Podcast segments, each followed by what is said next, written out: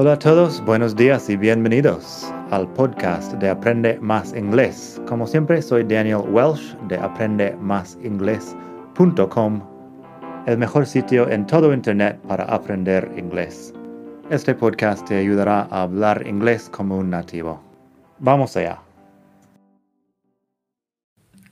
Hola a todos, buenos días y bienvenidos otra vez aquí al podcast de Aprende Más Inglés el mejor podcast de todo el mundo mundial para aprender inglés. Como siempre, soy Daniel, te hablo desde la hermosa ciudad de Barcelona. Hoy vamos a hablar un poco de dos phrasal verbs comunes. Concretamente, los dos phrasal verbs de hoy son let up y let down. En la web tengo unos ejemplos de estos phrasal verbs. Puedes pasarte por madridingles.net barra 225 para leer las frases de hoy. Let up y let down son dos phrasal verbs que no son uh, opuestos. Parece que deberían ser opuestos por el up y el down, pero no. Let up es aflojar o amainar. Hablando de la lluvia principalmente, se dice let up cuando empieza a dejar de llover un poco. No ha dejado de llover de todo, pero está aflojando o amaina. Ah, eso de amainar no es algo que yo sé usar muy bien en castellano, pero es ah, lo que dice Word Reference sobre esta palabra. En todo caso, en inglés, when the rain lets up, we'll go to the beach. Cuando afloja la lluvia, iremos a la playa. When the rain lets up, we'll go to the beach. También, I sat at the bus stop waiting for the rain to let up. En este caso, estoy sentado en la parada de autobús esperando que afloja la lluvia para ir a donde tengo que ir. I sat at the bus stop waiting for the rain to let up. También se puede usar let up para decir dejar de hablar de algo. Así que la frase que tengo, Sophie's always complaining about her job. She never lets up about it. En este caso estoy como expresando mi agobio con que Susie nunca deja de hablar de este tema. Su, que siempre se está quejando de su trabajo y nunca deja de quejarse. Sophie's always complaining about her job. She never lets up about it. Así que luego tenemos let down. Let down es decepcionar a alguien o posiblemente fallar a alguien. En la web tengo una canción de Radiohead que se llama Let Down y hay varias canciones más alguien me ha hecho pensar que la canción de Rick Astley, uh, Never Gonna Give You Up, Never Gonna Let You Down, nunca te voy a dejar, nunca te voy a decepcionar o fallar, posiblemente. Es una letra bastante famosa. Rick Astley.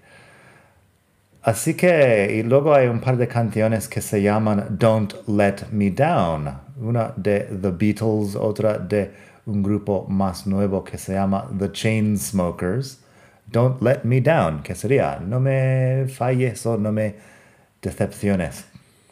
Un par de ejemplos de frases aquí. He really let his parents down when he decided he didn't want to be a doctor. Él decepcionó a sus padres cuando decidió que no quería ser médico. He really let his parents down when he decided he didn't want to be a doctor. Luego tenemos, she felt let down when she found out that her son had lied to her. Ella sin, se sintió decepcionada cuando descubrió que su hijo le había mentido. She felt let down when she found out that her son had lied to her. El bonus de hoy es el phrasal verb find out, que es descubrir un hecho, enterarse de algo. Por último, hoy tenemos un par de ejemplos de let down.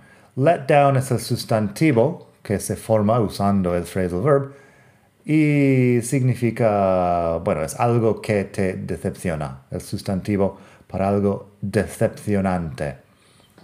Así que podría decir, I loved the book, but the movie was a bit of a letdown.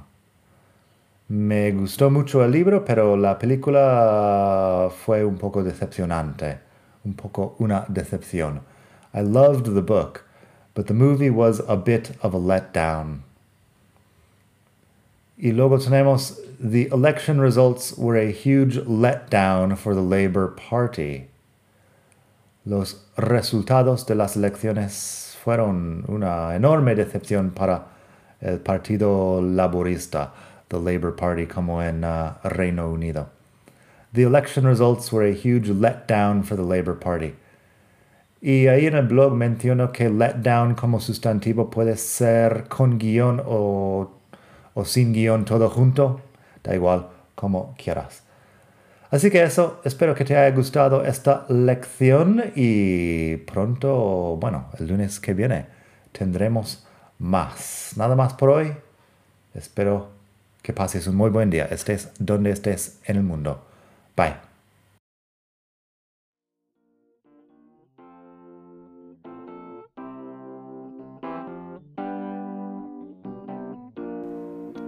Gracias por escuchar. Como siempre puedes pasar por mi web aprendemasingles.com. Para mucho más tengo vocabulario, expresiones para hablar, phrasal verbs, gramática, pronunciación y mucho más en la web. Nada más por hoy, espero que pases un muy buen día. Hasta la próxima.